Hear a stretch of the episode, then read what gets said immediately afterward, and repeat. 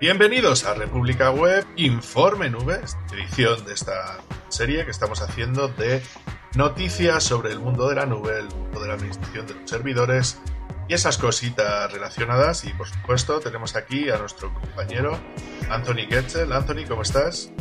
Muy bien, muy bien. Gracias, David, de nuevo por la oportunidad de estar en el programa. Y bueno, vamos con un par de noticias muy interesantes. Vale, bueno, pues para que sepáis, eh, ¿qué cojones, Anthony? ya eres puta parte del equipo. No me estás contando.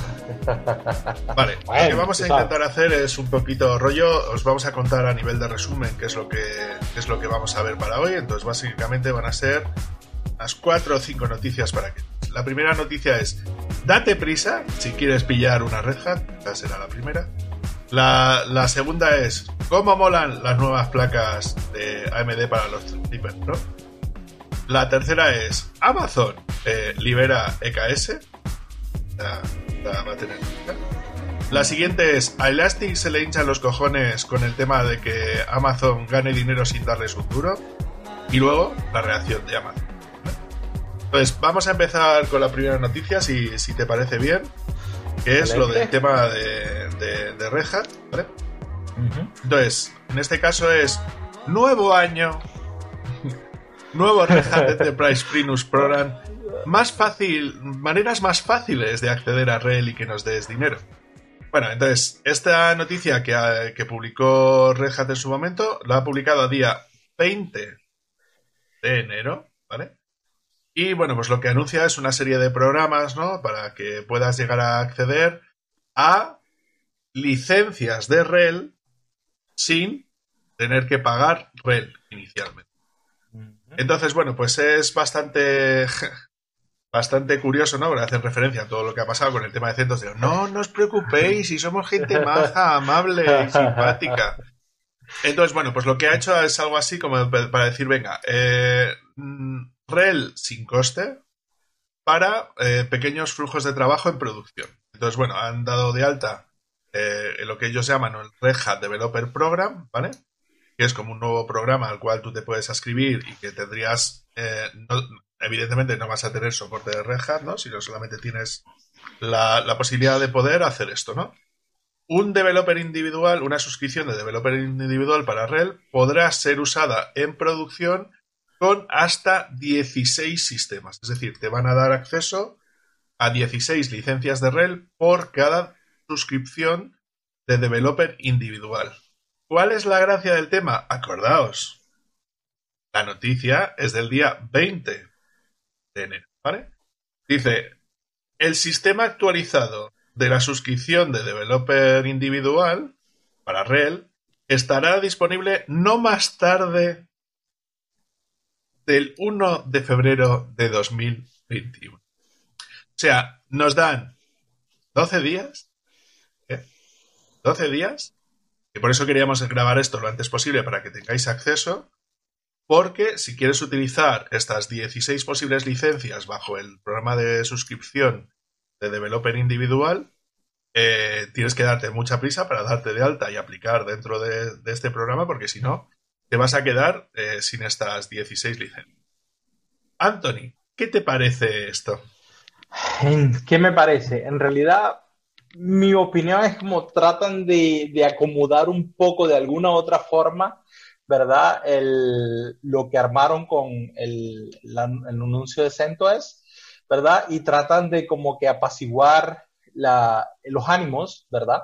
De los usuarios de CentOS y tratar de no perder toda la base que soportaba Red Hat y creo que es tratando de caudalar el río de nuevo por, por su cauce natural. Me parece una forma muy marketing, de muy marketing no orientada al marketing para, para hacerlo, ¿verdad?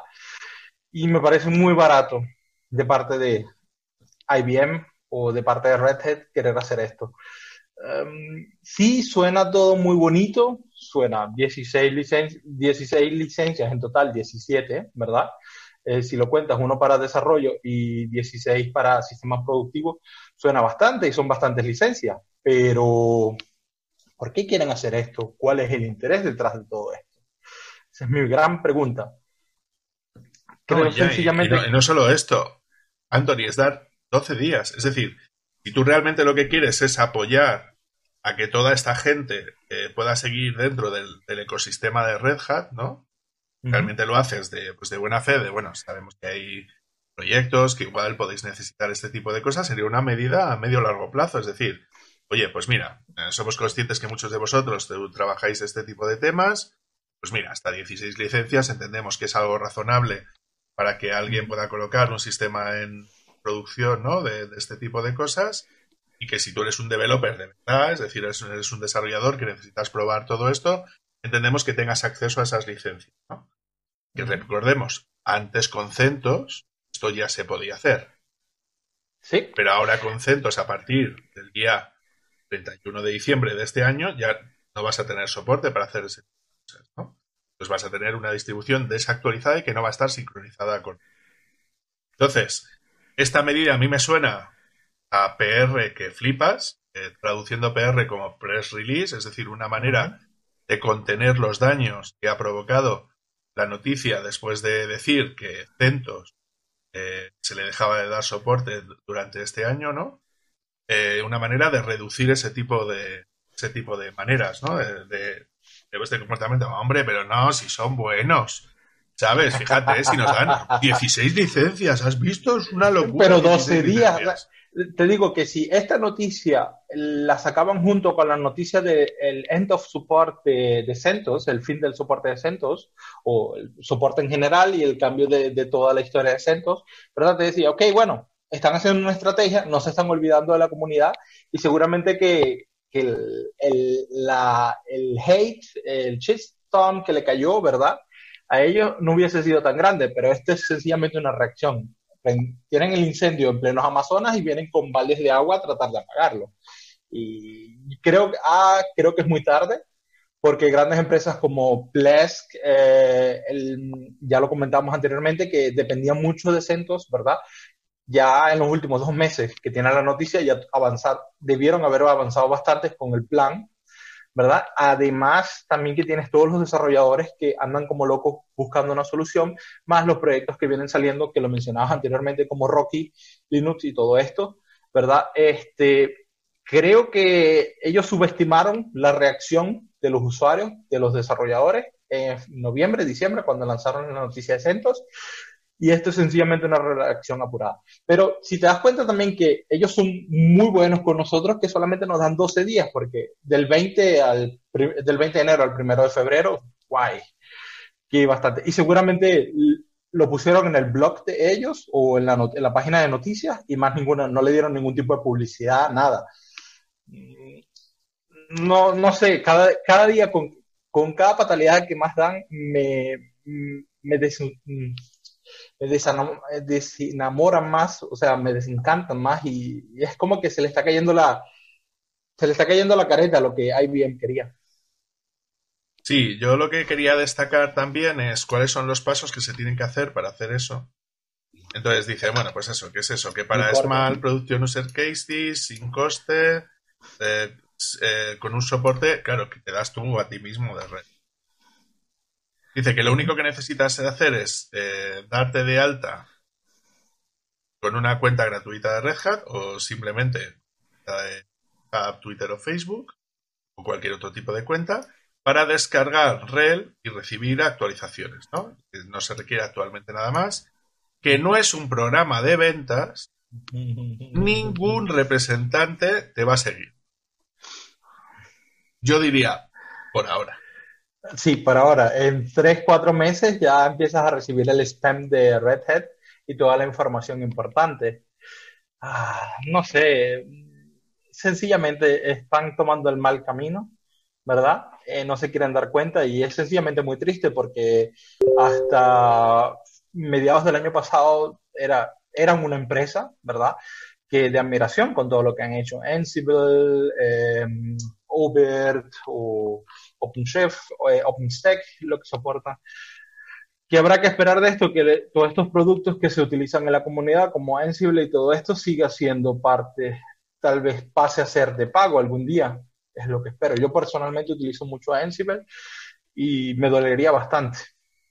Pero bueno, A ver. Vale, solo por aclarar, eh, también nos comentan que evidentemente vas a utilizar este programa para ejecutar REL y que evidentemente lo puedes ejecutar prácticamente en todas las, ¿no? En Google, eh, Google Cloud Platform o Microsoft Azure, que yo personalmente nunca recomiendo, y que, pues eso, solamente tendrás que pagar las tarifas habituales de, hosting cargados por cada proveedor y que el sistema, evidentemente, va a ser gratuito para eh, esos desarrollos o para esas pequeños workloads, ¿no?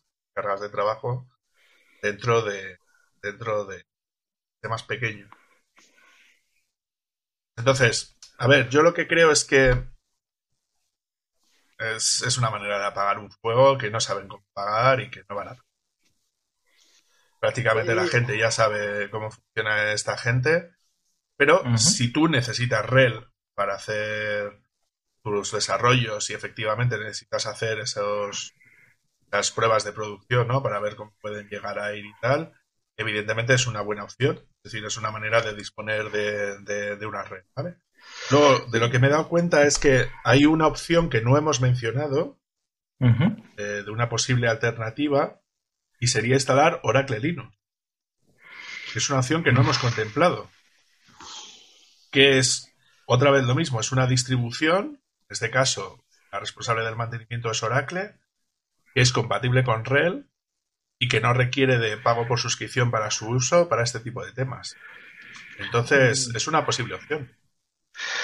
Sí, eh, es, prácticamente lo mismo, o sea, tiene un par de cosas extra de Oracle, pero es, es lo mismo, ¿verdad? La pregunta es si, como, si, es, si la cura es peor que la enfermedad.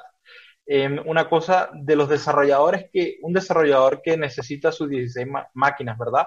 Y que antes hacía CentOS, en los últimos dos meses ese desarrollador se preocupó más, pasó noches sin dormir para conseguir la solución de qué voy a utilizar ahora en adelante, que CentOS no existe como tal. Esa es la gran pregunta. Entonces, no creo que un desarrollador que haya pasado los últimos dos meses buscando una solución vaya a querer de nuevo, ok, sí, voy a utilizar REL, ¿verdad? Sencillamente porque ahora me dan hasta 16 licencias gratis en producción. Mm, no, ya el daño está hecho, ya el daño está hecho y no sabes si algún día dice, ah, no, las licencias las acabamos ahora y no son de por vida. Y con Oracle tienes también, digamos que tienes el, mal sabor de boca que te dice, ok, no sabes si Oracle dice ahora que a partir de mañana Oracle Linux va a ser de pago.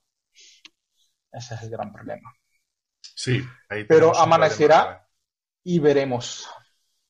Vale, de todas maneras, si eso, si nos podéis poner en los comentarios qué es lo que estáis haciendo vosotros estáis en esta situación y si os interesa este nuevo programa o si, que, si consideráis que esto compensa todo lo anterior. ¿Vale? Seguro, seguro. Me estoy muy interesado, sería muy interesante la discusión de, nuestros oyentes. Sí, porque sí es cierto que sí nos comentó varias gente en los comentarios de los vídeos y tal, de, qué utilizaban ellos y tal, que os agradecemos un montón ese tipo de comentarios, ya os lo he ido, lo he ido contestando en los, en los comentarios de, YouTube, pero, pero nos viene bien ¿eh? que nos deis este feedback y tal para que veáis pues, eh, qué alternativas son las que estáis cogiendo vosotros de las que, de las que tenemos disponibles en el, en el mercado que os hemos estado comentando y el por qué habéis tomado esas decisiones o si directamente habéis dicho a tomar por culo, me voy a Debian y, y ya está. O sea que nos podéis en los comentarios, pues os lo agradecemos. Así también podemos saber el interés que puede tener esto y así de paso pues traeros contenido eh, más enfocado a ese tipo de soluciones o a ese tipo de, cosas. Yo creo que eh, mm, muy interesante y en los comentarios también deberíamos agregar, porque una, una acción así de Red Hat, ¿verdad? Yo lo esperaba siempre con Microsoft, desde que compraron GitHub hace seis años, creo. Y hasta el día de hoy, Microsoft ha hecho todo lo contrario. Cada vez se abren más a open source y, van adquiriendo personas, ¿verdad? Del mundo del open source, por ejemplo, el creador de Python, no tengo el nombre ahora en la cabeza, trabaja para Microsoft, se fastidió de ser, eh, de ser pensionado, ¿verdad? Y ahora trabaja para Microsoft y todo esto. Y la cantidad de repositorios, la cantidad de tools que Microsoft está sacando open source, ¿verdad? Tanto para Linux como para Windows, lógicamente, ¿verdad? Es increíble y son productos que están muy bien hechos y que ayudan mucho a la comunidad pero tienen como que esa mala aura de que open source es un cáncer, ¿verdad? Ya lo dijeron varias veces y por eso nadie los toma bien en serio, pero es lamentable. Hmm. Sí, la verdad es que es una putada bastante grave. Pero bueno, pasamos a la siguiente noticia, si, si, te parece bien. ¿vale? Sí, claro, bien interesante.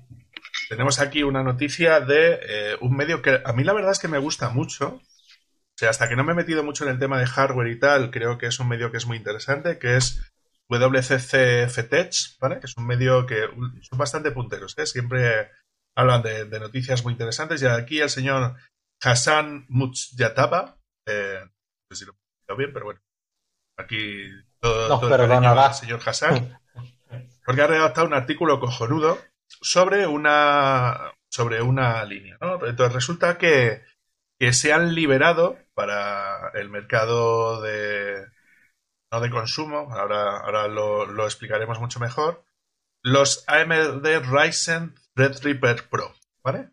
Entonces, si conocéis la gama de escritorio de, de, AMD, entonces los AMD Ryzen es la gama típica, ¿no? Tienen los Ryzen 3, los Ryzen, los Ryzen 5, los Ryzen 7 y los Ryzen 7, ¿no? Entonces, justo se acaban de, presentar pues el 2600X, 2800X, el 2900X y el 2950X, que serían Ryzen arquitectura Zen 3, ¿vale? Bueno, los que os estamos comentando son de Zen 2, es decir, sería la generación anterior, pero de la grama Threadripper, ¿vale? Entonces, esta grama Threadripper, el problema que tenía es que, evidentemente, eran placas distintas a las de es normal, serían placas muy parecidas a, las de un EPIC, ¿vale? Y que podían tener, pues eso, desde 12, 16, 24, 32, 48 hasta 64 cores, ¿vale? Y el problema que tenían es que tenían, pues eso, menos líneas PCI Express, tenían, tenían un, un, chipset, ¿no?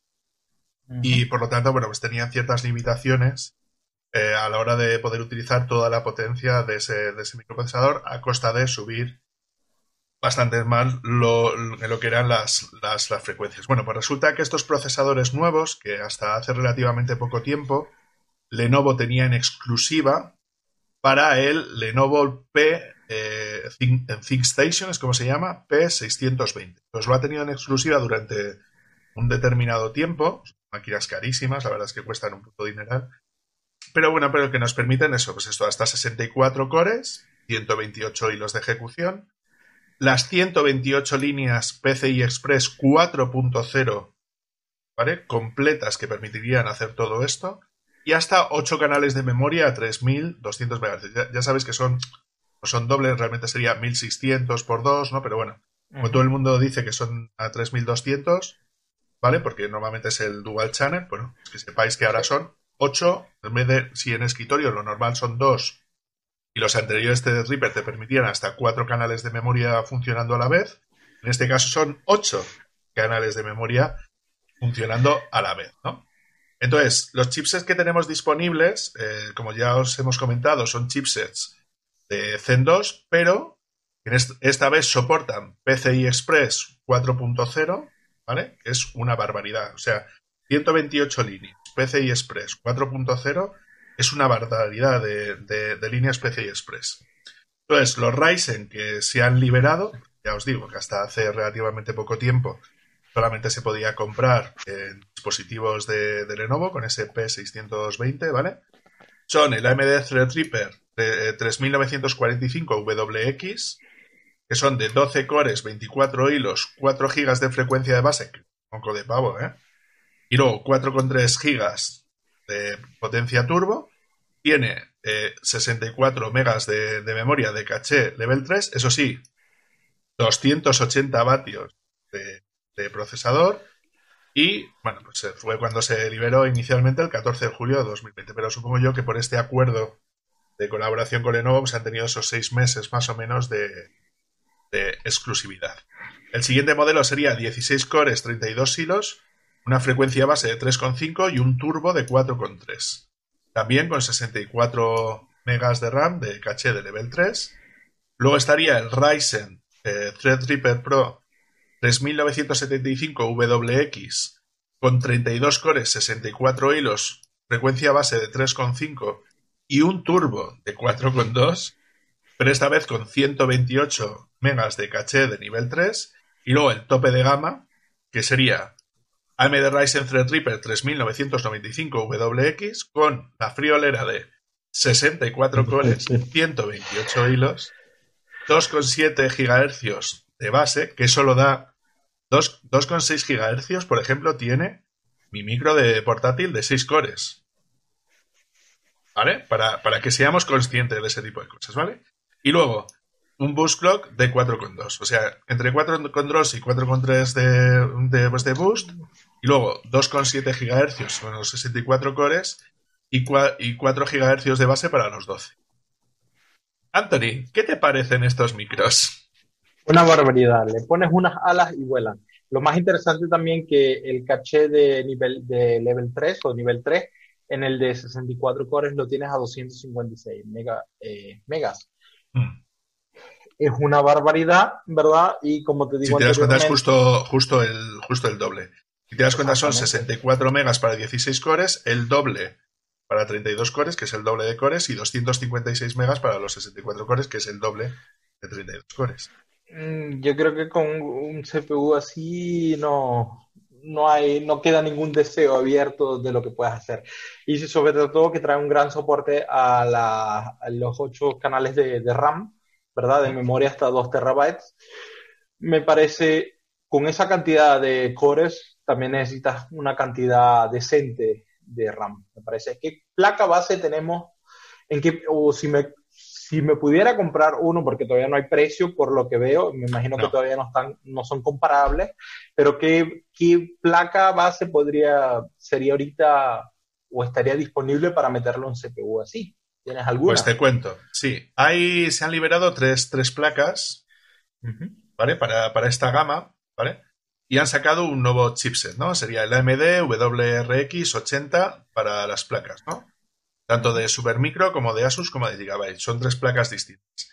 La primera placa eh, sería la Asus WRX 80 Pro WS6S, que tiene eh, lo que es el chipset, luego tiene lo bueno que tienen estas placas es que son como unas placas de escritorio pero con esteroides. Porque tiene un puerto USB 3.2 eh, generación 2x2 estos son los puertos tipo C que te soportan hasta 20 gigabits por segundo. Sería como la mitad de Thunderbolt 3 o de USB 4.0. Unos 10 puertos de generación 2, de los cuales 5 son de 10 GHz y otros 5 son de 5 GHz. En este caso, 3, 3 NVMe 4.0, ¿vale? M.2 ¿vale? Y luego, bueno, pues te permitiría, bueno, pues algún M.2 de, por 16, etcétera, ¿vale? Y bueno, pues eso, tiene 16 fases de, alimentación, soporte multi-GPU, porque ahora vais a ver la placa, vais a flipar. esta es la placa, ¿vale? Como veis, tenemos los 8 canales de memoria en, la parte superior. Eh, es una placa que resulta bastante curiosa porque lo que es el socket está girado. Eh, recuerda bastante a las placas que, que son de servidor, ¿vale? Eh, luego, fíjate los, los heatsink que, que, tienen para los VRMs, que es una barbaridad. Solo son eh, en la parte de aluminio que se puede ver en la parte de la derecha. Resulta curioso también que en la parte de la derecha del todo estén todos los pines de alimentación. Tanto el, pin de 24 como un par de pines, dos, bueno, tiene tres, tres pines de PCI Express eh, para poder colocar. Y os dais cuenta que tiene 1, 2, 3, 4, 5, 6 y 7 puertos PCI Express 4.0 por 16.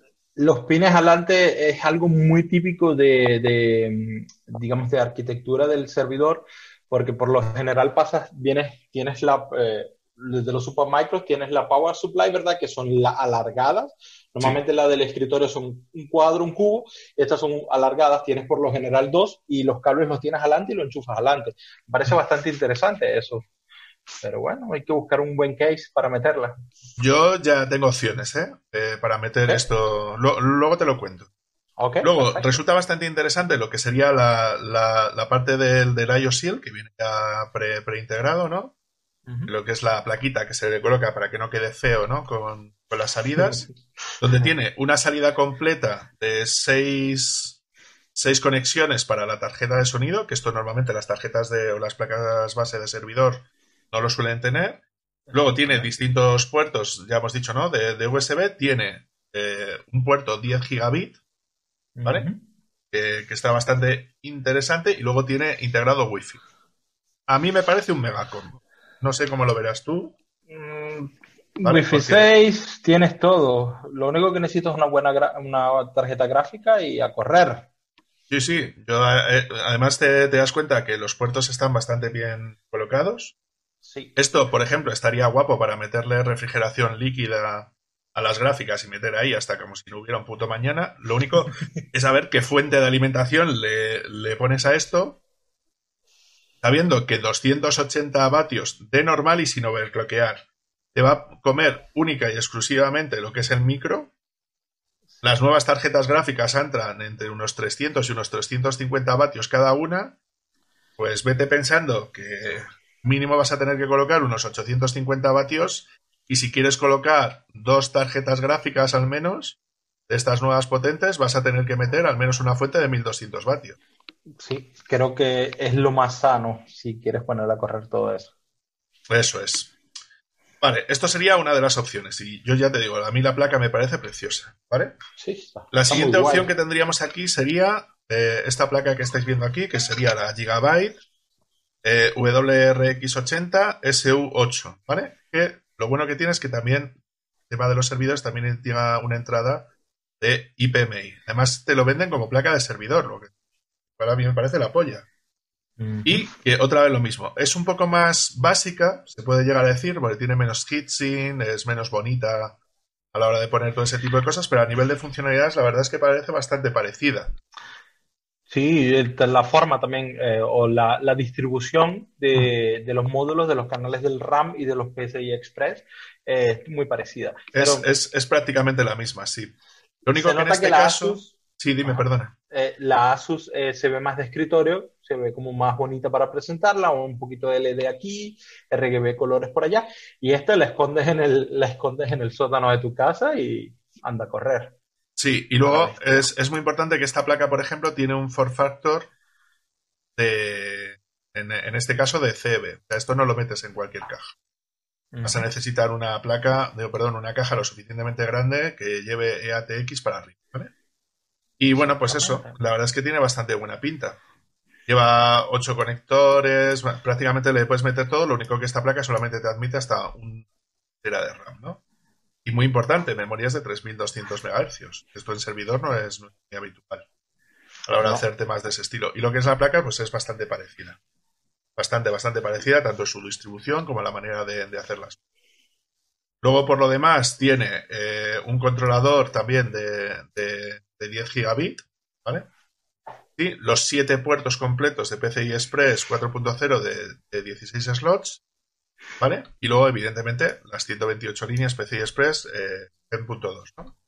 Y luego, bueno, pues, pues lo típico, ¿no? Los típicos, en este caso viene solo con 4 puertos SATA y los 2 M.2 que puedes meterle. Luego te, permite también entrada de 3.1 para los, típicos paneles que, que aparecen en, en la parte delanteras de, las cajas, ¿vale? Y luego tiene, eh, pues eso, lleva dos puertos de 10 gigas y dos puertos de 1 giga, ¿vale? En este caso, hemos visto antes, también tenía soporte de, IPMI, por lo tanto podríamos administrarla desde REM, ¿vale? ¿Qué te parece esta, esta placa? ¿A ti te gusta? Mm, me parece bastante bien. Eh, prácticamente una, una placa de servidor, ¿verdad? Si es para ponerla en el escritorio en la oficina o debajo de la mesa, ¿verdad? Eh, preferiría la Asus. Tiene, es más vistosa. Mucho más vistosa, ¿no? Pero bueno, al fin y al cabo, ¿cuántas veces abrimos el ordenador nosotros? No sé si me explico. Yo tengo un un portátil y no lo abro nunca, ¿sabes? Tampoco. Pero, pero hoy en día, hoy en día se trata, tienes la mayoría de, la, eh, de las tapas de los cajones son de plexiglass para que le ponga LEDs y todo esto para que se vea muy guay. Yo tengo años, creo que tengo ya 14 años que no, no armo mi propio cajón. Vale. Y luego tendríamos la Supermicro M12 SWA TF, ¿vale? Es esta placa que estamos, que estamos viendo aquí que sería la, placa que tendríamos disponible. Voy a, voy a abrirla para que la veamos bien. Entonces, en esta placa a nivel de distribución es más o menos igual. Eh, creo que es un poco más simple, pero a mí lo que me ha flipado de esta placa, que me ha vuelto todo loco, te tengo que decir, es que permite hasta 4 M.2, ¿vale? Y como podéis ver aquí en la parte inferior derecha tiene huecos para el M.2 y luego en la parte también de la derecha, justo junto a la, a la, entrada, de, a la entrada de alimentación, también tiene para otro M.2. Y últimamente para los precios de los M.2 versus a un disco SSD, yo no echaría mucho más en falta. ¿eh? Es decir, imagínate que colocas aquí, yo qué sé, cuatro discos de 2 teras cada uno, tendrías 8 teras en M.2 generación 4, ¿eh? es un tema que es importante. Y luego, bueno, en este caso, como veis, son 6 puertos PCI Express por 16. Claro, aquí, aquí digamos que pierdes el espacio a un puerto PCI Express, ¿verdad? En favor de un M.4, pero cuatro puertos M.4, un buen RAID, software RAID y la máquina volar. Puedes utilizar las SD para hacer backups. Claro, porque yo lo que estaba pensando para la máquina de Workstation sería algo de este estilo, ¿no? Y que podría ser, ser interesante y a mí me parece que es una pasada.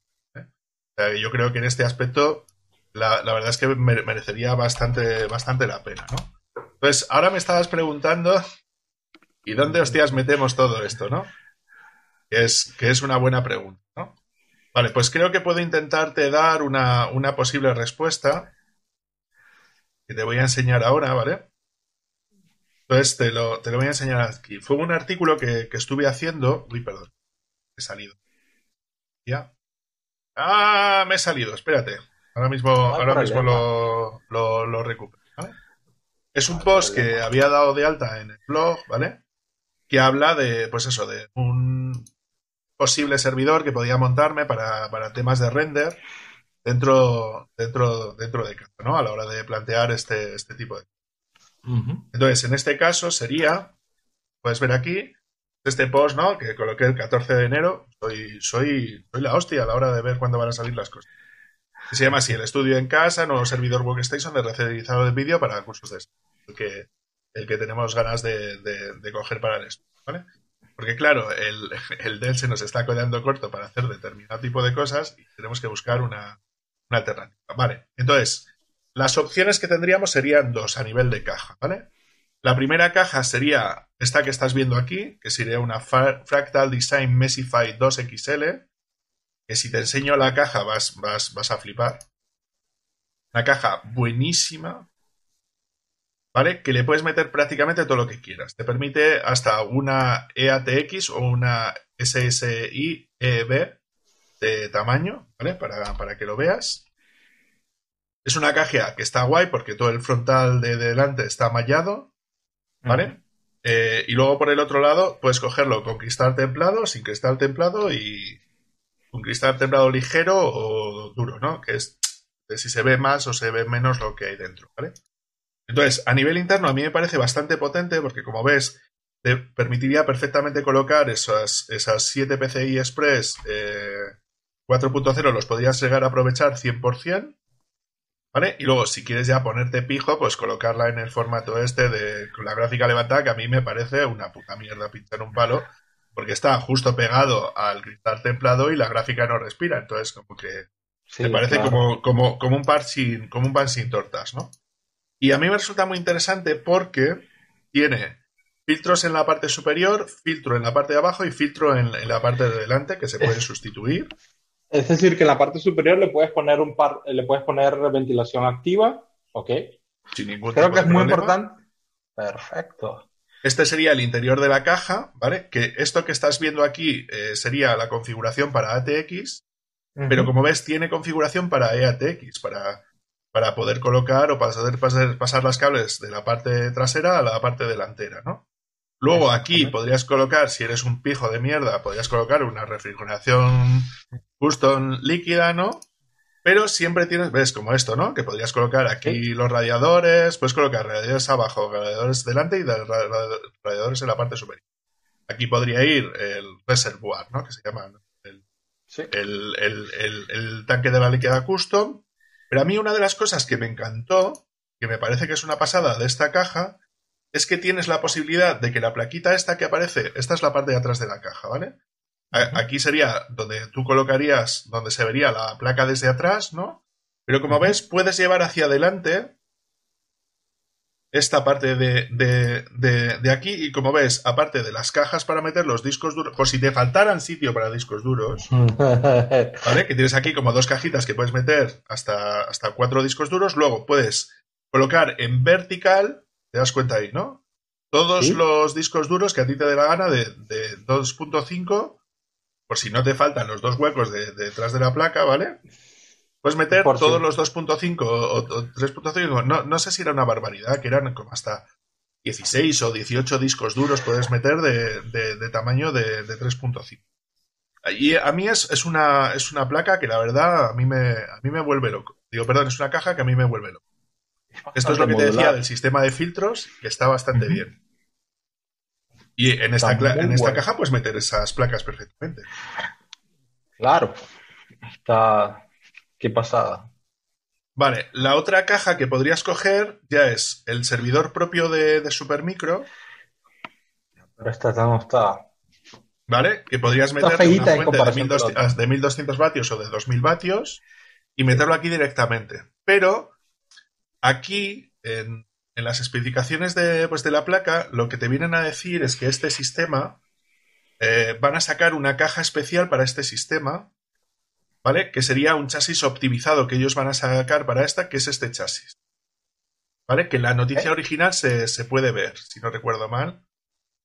Si un poquito más abajo o así, es este chasis. Ah, sí. Ah, este chasis que estás viendo. es un chasis nuevo para, para Supermicro. ¿Estás viendo? que tiene también un vallado por delante, ves que aquí tiene todo el tema de canalizaciones y aquí podrías meter eso. ¿Vale? Y la verdad es que tiene bastante buena pinta esta, esta caja, porque te das cuenta que por delante tienes cuatro USBs, tiene un, USB tipo C, tienes la salida de auriculares, aparte del botón de reset y de, y de encendido. ¿Qué te parece? Se ve, también me gusta, se ve, está muy vistoso el Supermicro está todo negro, se ve, también pudiera ser una buena opción. Pero la primera caja que mostraste, que tienes en el blog, se ve excelente y sobre todo que tienes espacio para meter 16 discos duros por si a la M.2 no te alcanzan, ¿verdad? Para guardar. Excelente. Me parece muy, muy bueno. Vale, perfecto. La pregunta ahora es a partir de cuándo se pueden comprar y cuál será el precio.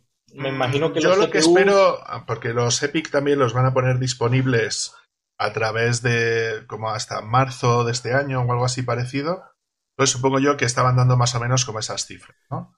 Febrero, marzo, más o menos como de este año. La pregunta, bueno, AMD siempre tiene, o AMD siempre tiene buenos precios en lo que se refiere a, a procesadores. Eh, en comparación a Intel, en Intel recibes el mismo, eh, recibes la misma, eh, la misma performance, ¿verdad? Pero pagas todo el marketing, pagas el, el, sticker, la pegatina de Intel Inside, también la pagas.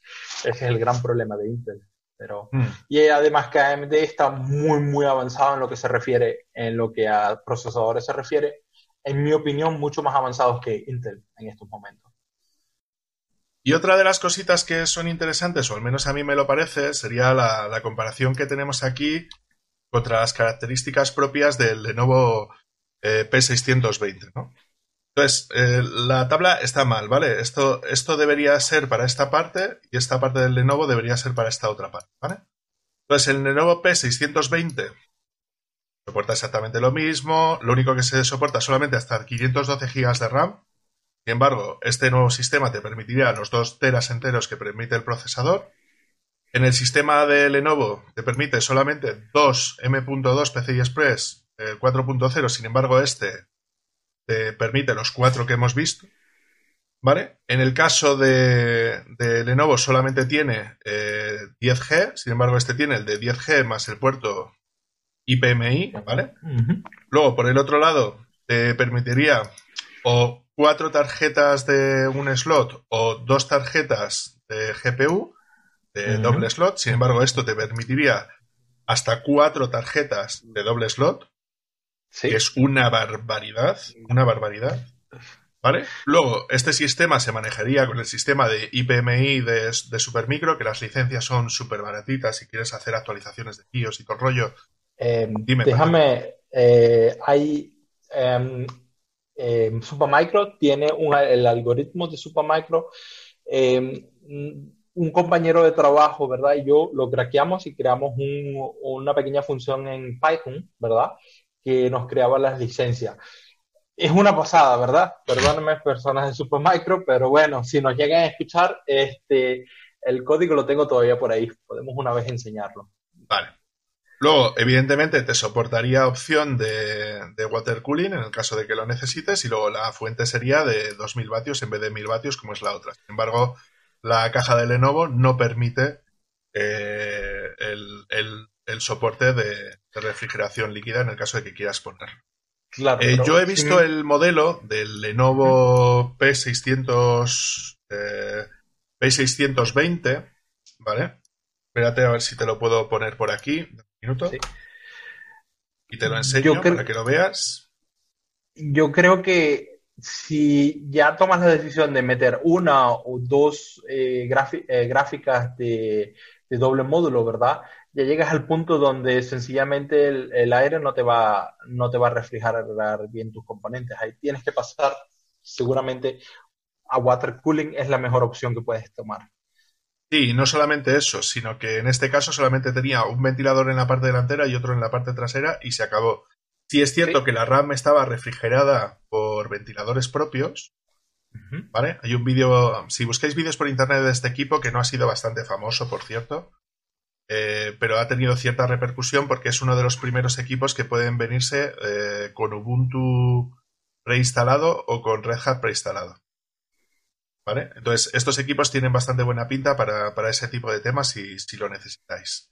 O sea que en este sentido parece como una mejora bastante palpable porque además la fuente de alimentación que viene con el Lenovo P620 eh, son de estas nuevas que solamente admiten 12 voltios, entonces eh, la placa del Lenovo es súper grande y, yo creo que aunque es muy finito, como que no está muy aprovechado y como que me gusta más la, la, o la caja de, nueva de, de Super Micro o ese tipo de cosas, además que la han modernizado bastante más.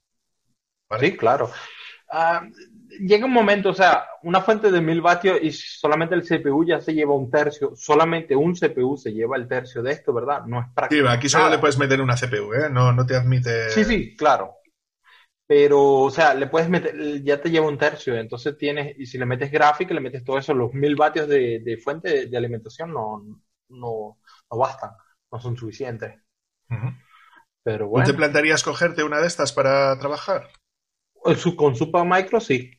Un buen Ubuntu, sí, Ubuntu fan.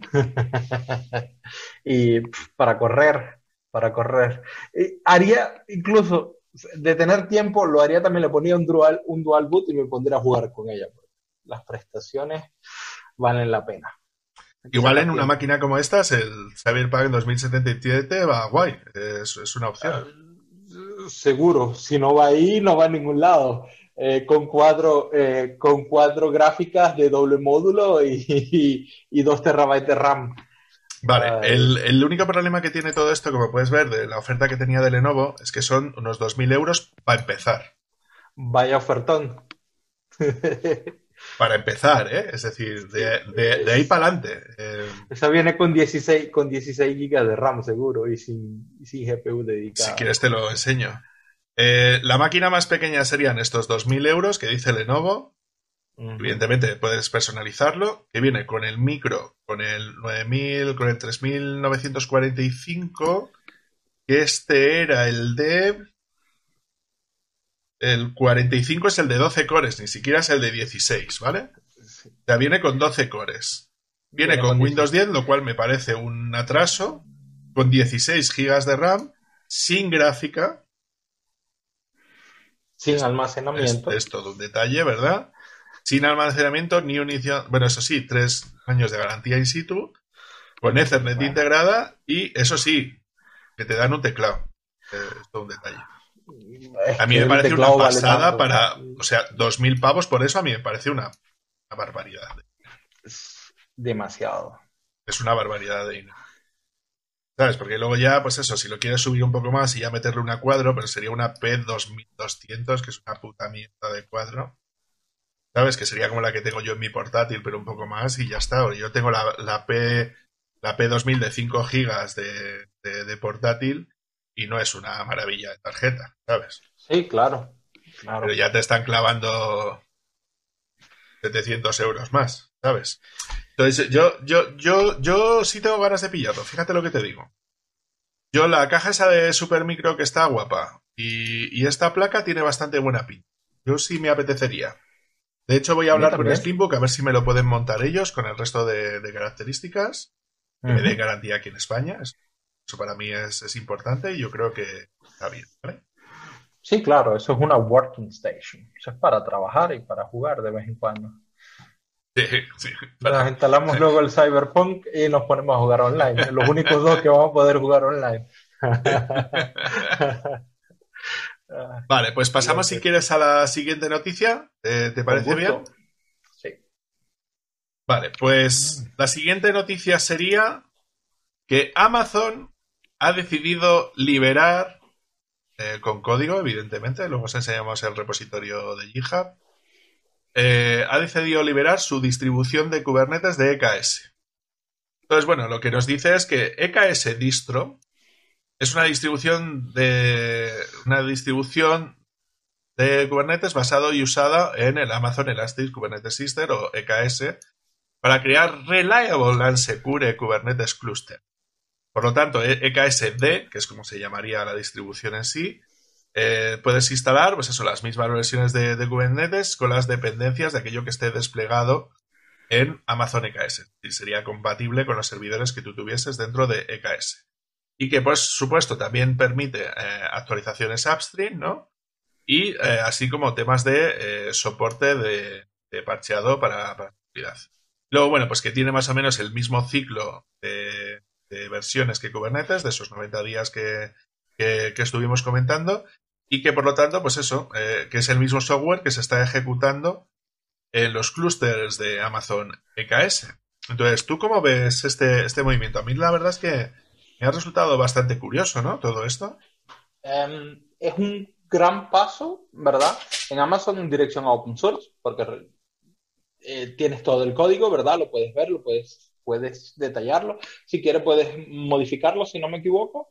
Y es increíble, increíble todo, todo lo que están haciendo. Esto es más que todo para... Eh, puedes montar tu cluster tanto en tu casa, eh, bueno, en tu casa no, en, el, en, el, eh, en, la oficina, ¿verdad? Si quieres tener tus datos eh, tus datos. Tu data center on-premise, on, que es como se Exactamente, lo que se llama on-premise, ¿verdad?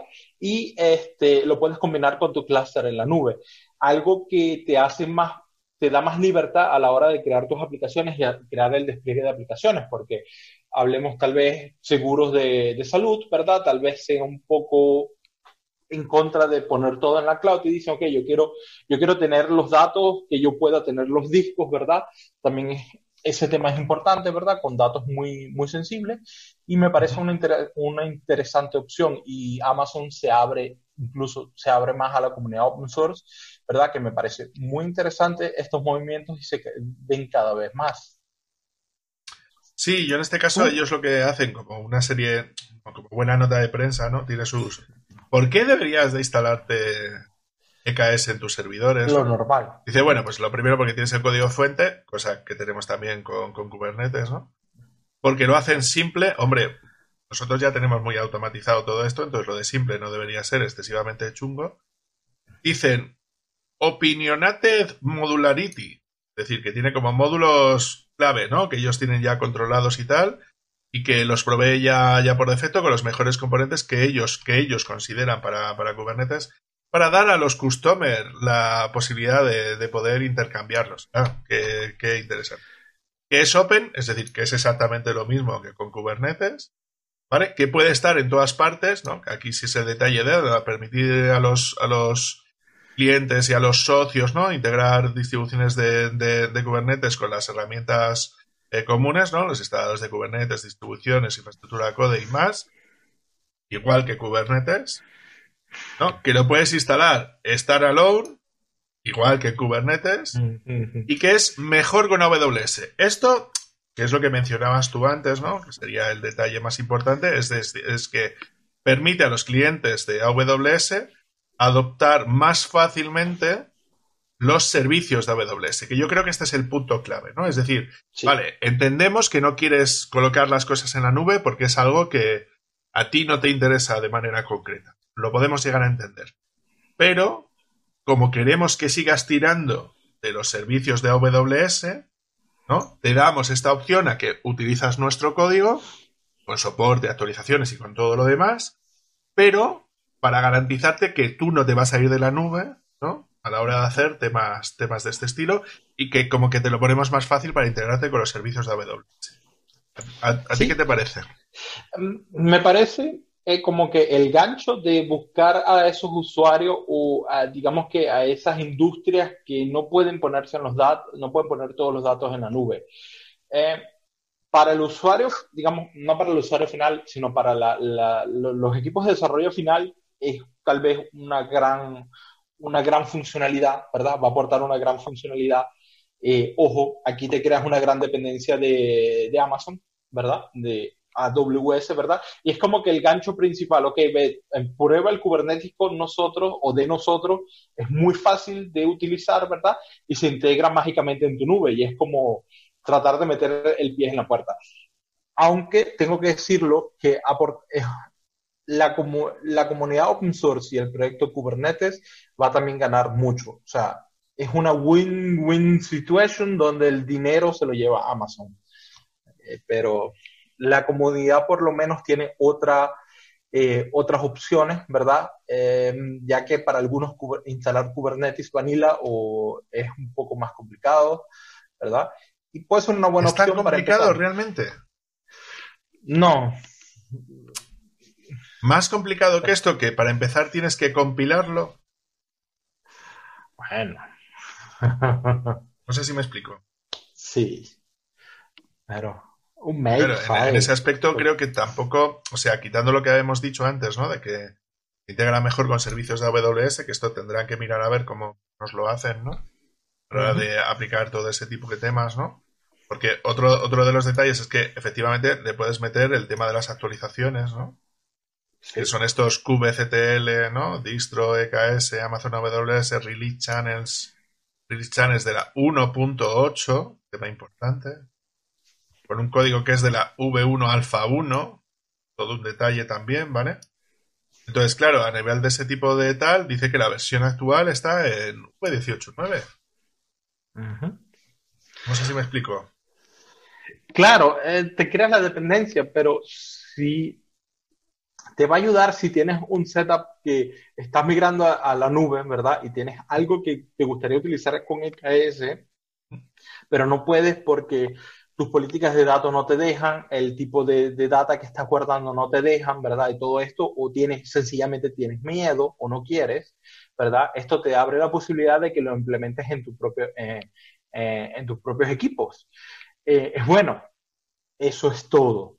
De resto, lo que abre es una posibilidad a Amazon de adquirir más, de adquirir más eh, a, más desarrolladores y a más empresas. Sí, porque lo que entra es el, evidentemente entra todo el software de Kubernetes, el servidor de Kubernetes para métricas, el autenticador de AWS AIM, que es específico suyo, la posibilidad de poder ejecutar sidecars contenedores, ¿no? Que es lo que nos ofrecería perfectamente eso, cualquier software de MES, ¿no? De estos nuevos, ¿no? Que te permite también ejecutar esto. LTCD que viene normalmente, el Core DNS que viene normalmente y luego plugins de CNI que vienen efectivamente igual. O sea, en ese sentido, no sé, yo no termino de ver. Y en este caso, y en este caso, los plugins de CNI te tienes que quedar seguramente con lo que te dice Amazon. No puedes, no puedes Sí, estos son los de red de Amazon y serían los de. los de. Ese es, de storage, ¿no? Sí, exactamente. Más los de storage de, de, Sidecar, ¿no? Ya supongo yo para añadirle los volúmenes, ¿no? exactamente. Y los volúmenes. de Amazon. Exactamente. En EBS o EFS en Amazon. No, sé, es, yo no lo termino de ver, o no le termino de ver la parte interesante, para mí, ¿eh? me refiero. Ah, sí, claro. Bajo esta perspectiva creo que no sería del todo interesante.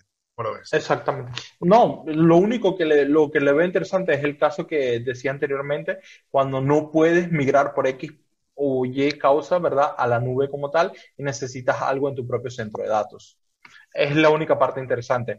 Pero te buscas, eh, tienes a Amazon, ¿verdad? Y Amazon seguramente va, te va a querer embaucar, como decimos en Venezuela, a que te vayas a la, a, la nube con ellos, sencillamente.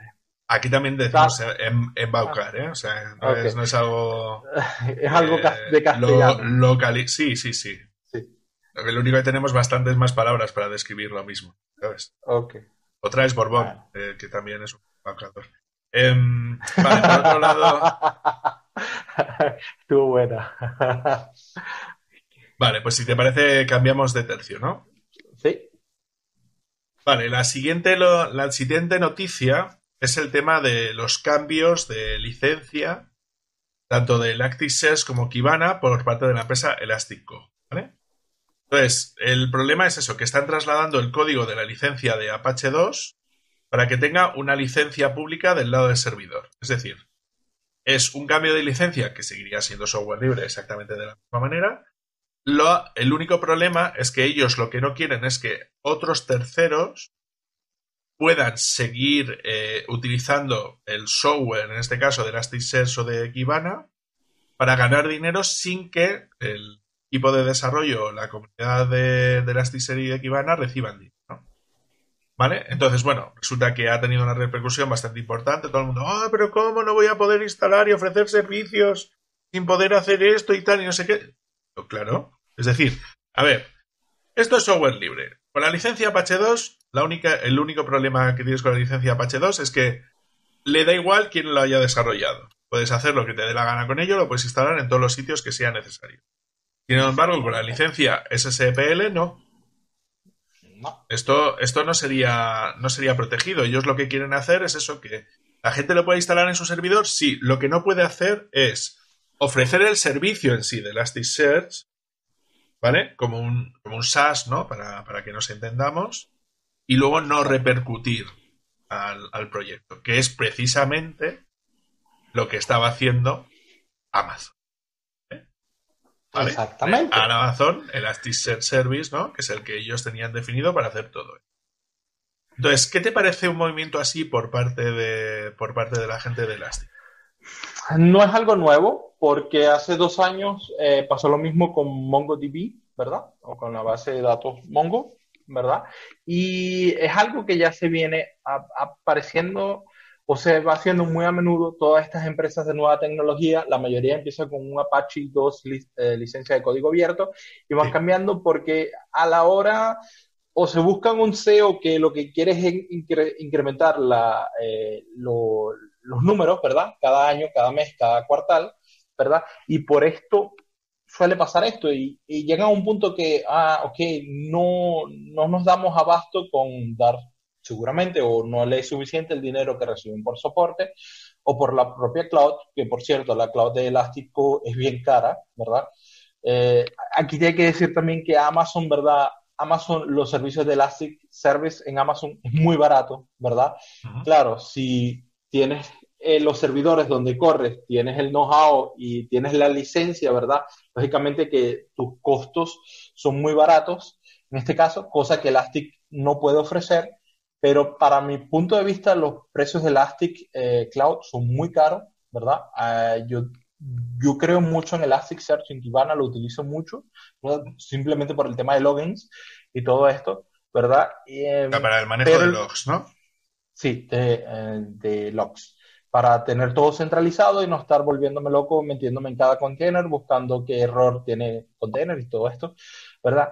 Pero aparte de esto, me parece, no, no estoy de acuerdo, o sea, no es que no, es que no esté de acuerdo, o sea, mm, no me parece bien el cambio de licencia, sencillamente. Em, porque si estás, te hiciste famoso, llegaste a hacer lo que eh, eh, llegaste a hacer, tenemos ya ocho versiones de Elasticsearch, eh, versiones mayores y como 300 versiones menores. ¿verdad? Y toda la gente empezó a adaptarte en este caso. Y hay empresas que ofrecen Elasticsearch eh, as a service o como servicio, ¿verdad? Y lo que hacen es tienen un soporte de Elastic, ¿verdad? Para cualquier eventualidad. Y estas empresas hoy en día no lo van a poder hacer. Entonces, le quitas un negocio, ¿verdad? A estas personas. Y las licencias de Elastic no son las más baratas. Ahora, no sé, todavía está abierto a ver si cambian el tipo, en los precios de la licencia o el, modelo de licencia. Pero bueno, y yo creo que aquí lo que estamos intentando afrontar es básicamente es cómo hacer que un proyecto software libre que sea exitoso, es decir, con una licencia libre, puede llegar a ser rentable eh, como proyecto en sí, eh, por lo que vamos a ver ahora. Porque la siguiente noticia sería eh, de la siguiente. ¿vale? Amazon hace un fork o bifurca Elasticsearch para mantenerlo como open. Como si la licencia SSPL no lo fuera. Eh, es un detalle por, por, parte de este titular de Muy Linux. Es decir, como si una licencia de temas de servidor no fuera una licencia libre. Claro que es una licencia libre.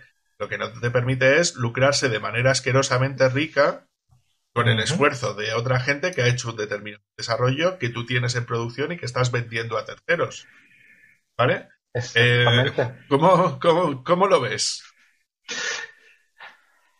Es un tema, como ya lo acabas de mencionar, es un tema que divide, divide opiniones. Uno, ¿verdad? Es como que Amazon se pone el, emblema de superhéroe y decimos, ok, háganlo, ah, pongan la licencia que quieran, nosotros se lo devolvemos a la comunidad. Eh, atrás de esa decisión, ¿verdad? Es sencillamente que la van a hacer con Apache, eh, eh, con la Apache, licencia Apache 2, ¿verdad? Para que vuelva a ser libre mientras ellos van a, invierten ahí, ¿verdad? Eso es lo que van a utilizar a su servicio Elastic.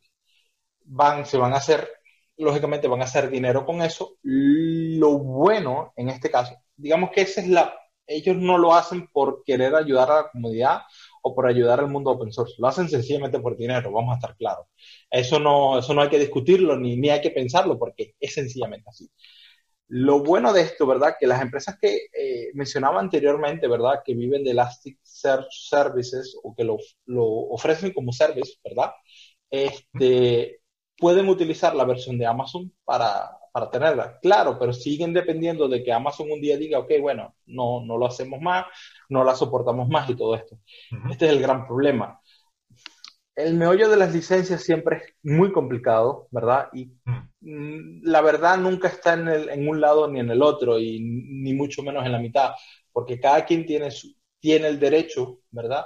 Y, tiene, y quiere ganar, lógicamente, hoy en día se trata todo de hacer dinero. Em, no sé, yo creo que tal vez tratándolo de hacer por soporte, por tal vez por eh, incluso por eh, decir que hay un par de funcionalidades que son que vienen solamente cuando licencia cosas así pudiera ser una buena una buena alternativa verdad pero no sé. Y es una cuestión que cada cada vez me me preocupa más porque muchas empresas van a tomar el ejemplo y la van a seguir. Pero bueno sí yo aquí aquí tengo dos decía Alejandro Sanz, eh, tengo el corazón partido. Porque em, entiendo que se puede hacer un for de un proyecto, en este caso de la parte de Apache 2. O sea, el, el, problema es que eso luego ya no se va a poder cambiar de licencia porque los autores originales de todo ese software, ¿no? que en este caso habrían cedido los derechos a esa propietaria de las licencias, todos sus derechos, entonces son los que podrían decidir cambiar la licencia, que es lo que han terminado por hacer, por cambiar esa licencia, ¿no? A la hora de hacer todo ese tipo de cosas. Entonces creo que, aquí hay, un problema grave, ¿vale?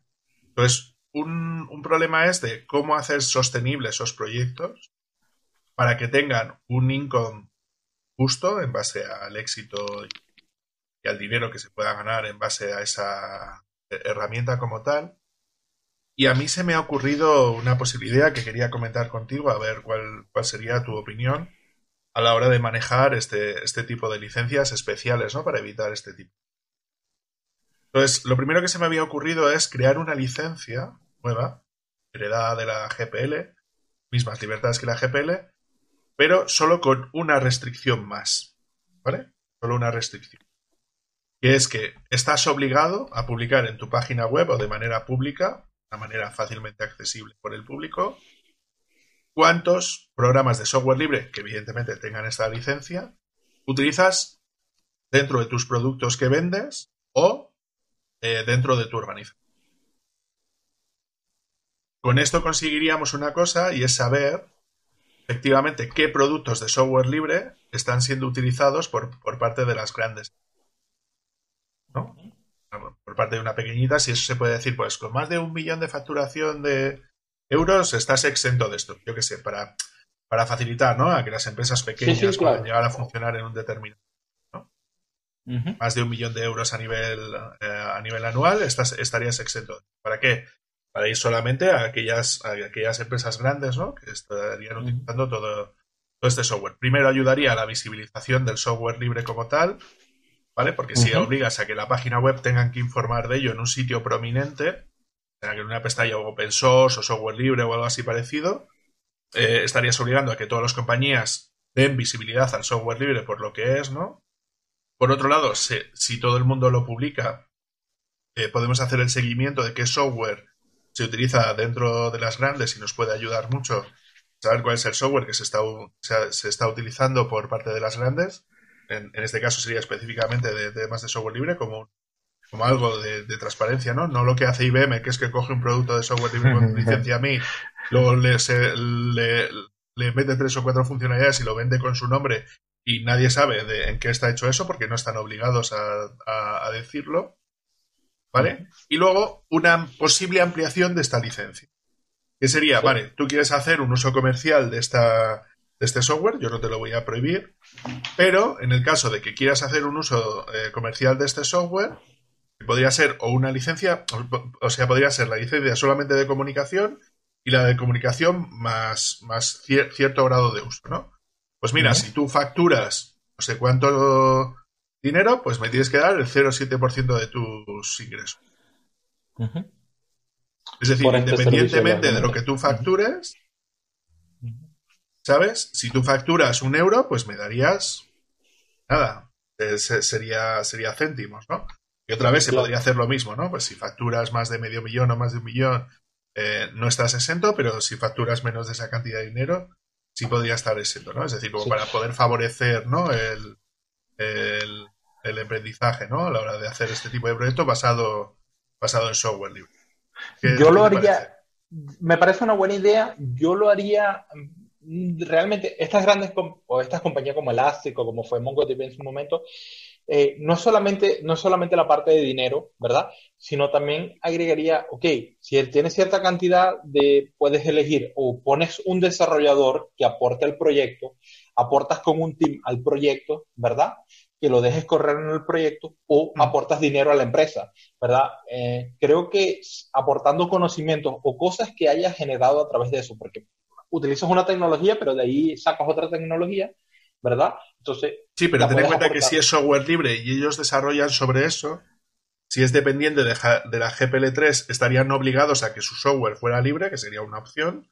Pero si tú estás modificando cosas de lo que estás basado, siempre vas a estar obligado a revertir esos cambios.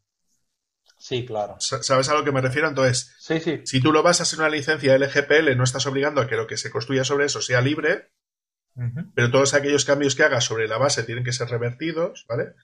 Y si tú decides que es código GPL, eh, lo que esté por encima tiene que ser GPL también. Otra cosa ya es que, evidentemente eh, no quieras publicar ese código porque no se lo estás vendiendo a nadie, solamente lo estás ofreciendo como.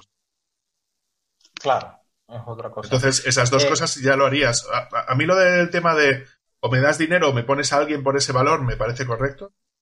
O sea, creo que no, que no debería ser un problema, pero yo creo que resolvería muchos problemas, ¿no? Pues a la hora sí, claro. Este y, cosas. Y lo, y lo, haría más justo. Eh, otro de los problemas que tiene Amazon aquí, eh, el index de, de, Amazon, ¿verdad? Del webshop que todo el mundo conoce, ¿verdad? Utiliza Elasticsearch. Y este es el gran problema que ellos tienen.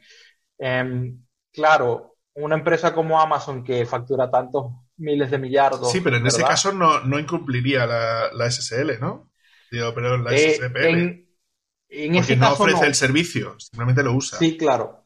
En ese caso no, ¿verdad? Pero si Amazon, de, si ABS se ve, digamos que, este, acosado, ¿verdad? Por Elastic, en este caso, la, hermana mayor, que es el webshop, ¿verdad? Va a utilizar y, va a cambiarse a la otra versión.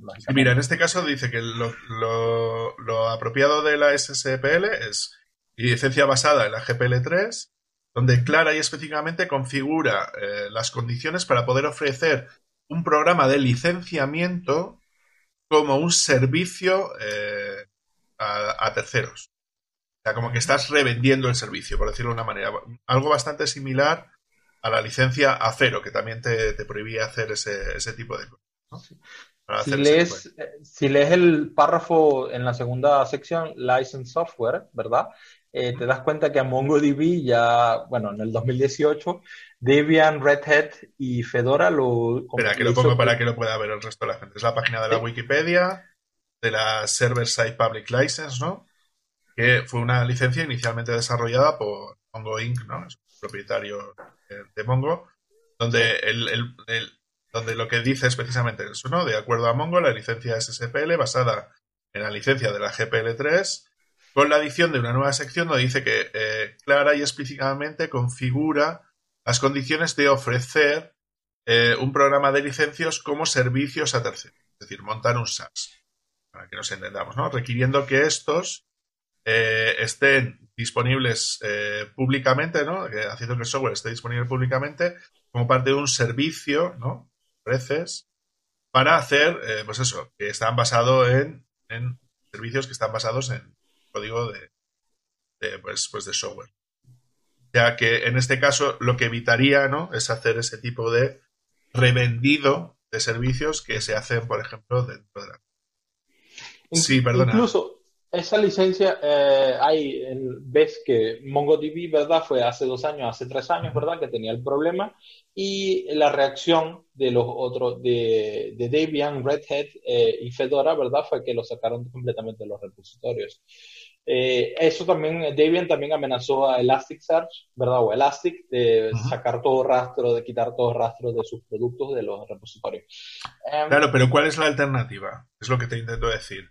Es decir, ¿cuál es la alternativa cuando tú ves que hay una gente de una, de una pyme prácticamente de, Estados Unidos llamada Amazon, ¿sabes? Que está utilizando tus servicios ganando ya no solamente servicios de producción de su, de su marketplace de, Amazon, ya, ya sin hablar de Amazon. Ellos están utilizando ese software, están sin licencia, ¿vale? Eh, y que están ganando, todo el mundo sabe que Amazon está ganando mucho dinero con Amazon servicios, ¿no? Y que ellos venden uno de esos servicios sin prácticamente, vamos a decir, apoyar al desarrollo de Elasticsearch con dinero para poder seguir manteniendo ese software, tanto que la empresa que está propietaria de ese software libre, ¿no? Dice que no, o sea, que no puede tolerar eso, evidentemente. Están en su derecho también, están en su derecho. Yo creo que esta licencia, esta licencia SSPL, ¿verdad? Em, tal vez como que sí, porque hay muchas empresas pequeñas, ¿verdad?, que empiezan ofreciendo un servicio, pero los costos son mayores que, la, eh, que las ganancias, ¿verdad? Yo creo que tal vez ajustando un poco, ok, si hasta, como decías anteriormente, hasta cierto monto de facturación, un millón, medio millón, ¿verdad? No pagas nada, a partir de ahí nos tienes que dar un 0,07% de la ganancia de tus ingresos, claro. de tus ingresos para ese servicio. ¿verdad? Que estás utilizando, eh, creo que lo haría un poco más justo. Sí, yo, yo lo propongo como opción, es decir, como algo de debate. No sé si en algún momento se ha planteado algo, de este estilo, pero una de las cosas que se estaban planteando a nivel impositivo, ¿no? A nivel de impuestos a la hora de gestionar todo este tipo de cosas, era la posibilidad de poder poner lo que llamaban lo de la tasa Google, ¿no? Eh, donde lo que te dicen es que si una grande factura en un determinado país y termina llevándose los impuestos fuera, ¿no? Para poder pagar menos impuestos, llevándose a Holanda, Irlanda, Luxemburgo, ¿no? Todas estas empresas que están allí para pagar menos impuestos, que les hacen impuestos ad hoc casi para ellos, ¿no? ¿Sabes? Pues que una manera es decir, vale, pues chicos, si según las reglas de la Unión Europea esto es así, yo no puedo hacer, cambiar las reglas a nivel europeo, pero yo sí te puedo poner una, una tasa, ¿no? Decir, bueno, pues al menos el 10% de tu facturación, chico, pues te, se tendrá que quedar.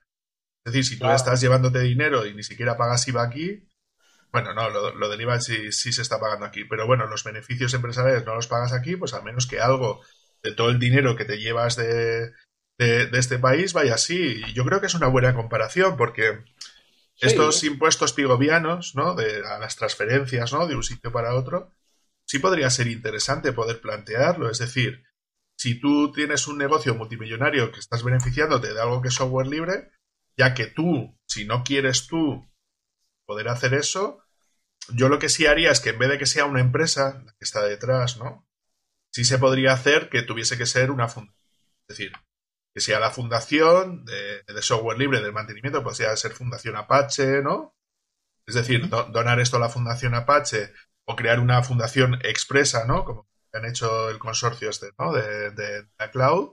Es decir, pues que sea esto quien tome las decisiones sobre este software a la hora de hacer todo ese tipo de cosas si no queremos que lo veamos desde la perspectiva más empresarial.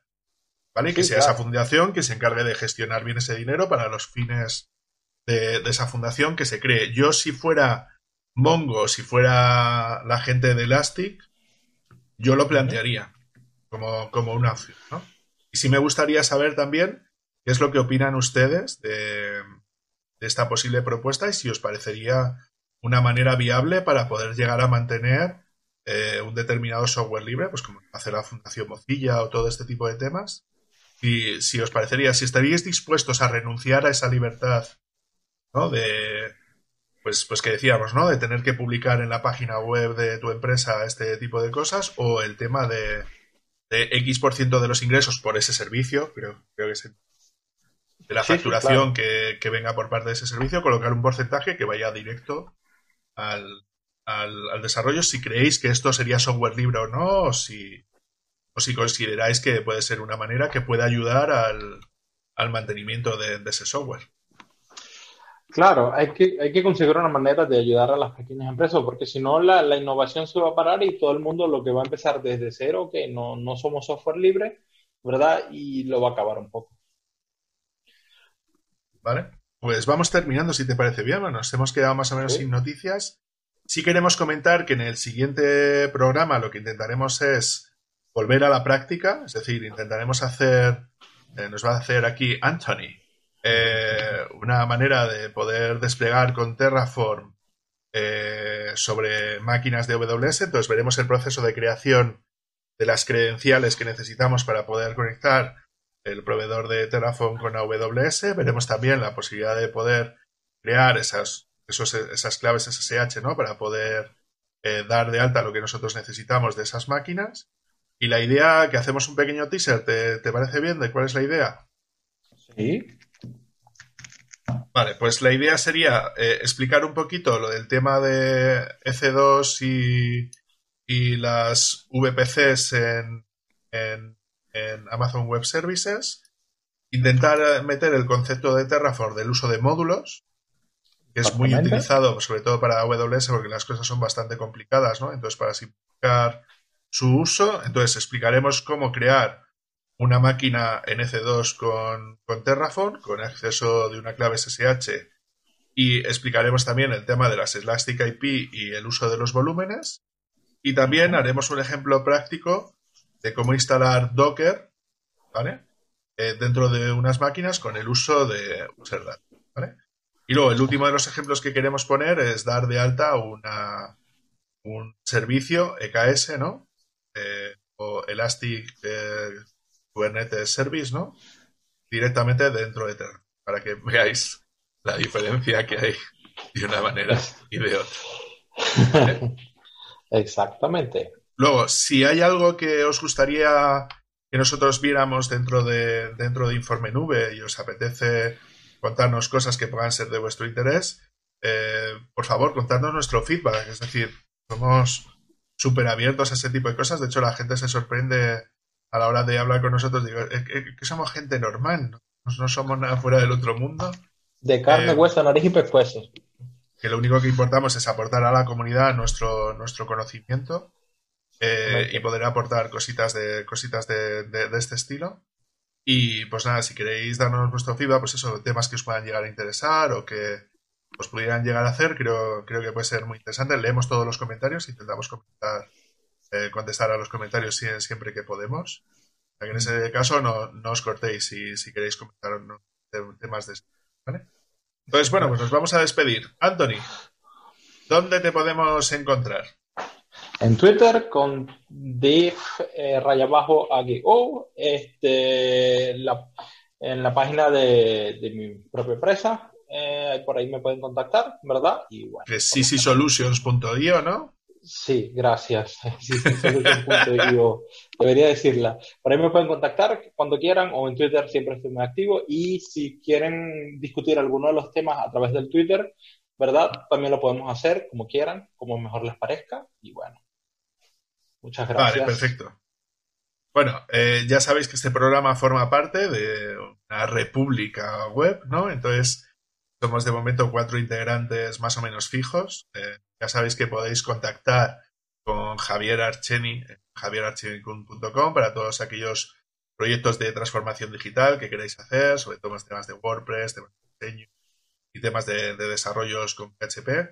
Luego, por el otro lado, ya sabéis que podéis contactar. Eh, Andros Fenollosa es una persona que tiene una web que se llama Programador Web Valencia con unas cifras muy estupendas y con una serie de, tutoriales y cositas que están muy bien y últimamente está liberando algunos contenidos bastante guapos de temas de JavaScript que os recomiendo que vayáis a ver.